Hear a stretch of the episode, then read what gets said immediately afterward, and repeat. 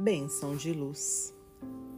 Alegas, por vezes, que não encontras clima favorável às nobres realizações que demandas.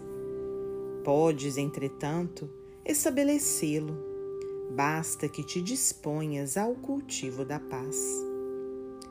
Onde te lancem queixas ao rosto, procura o caminho da esperança em que a paz se revele, restaurando a harmonia. Diante de alguém que se haja habituado à perturbação, refere-te à paz que reajuste a concórdia.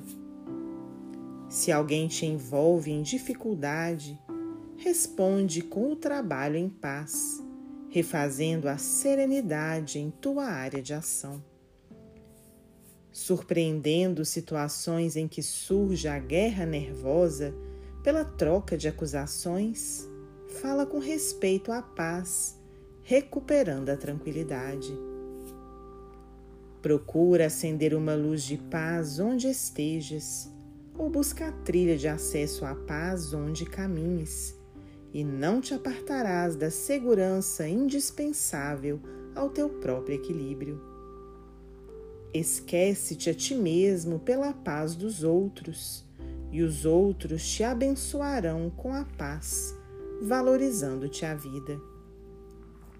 Sempre que aspires a doar o melhor de ti aos que te cercam, faze a cada um deles o donativo da paz, e com semelhante apoio estarás distribuindo em amor a luz da bênção de Deus. Emmanuel, psicografia de Francisco Cândido Xavier, do livro Instrumentos do Tempo.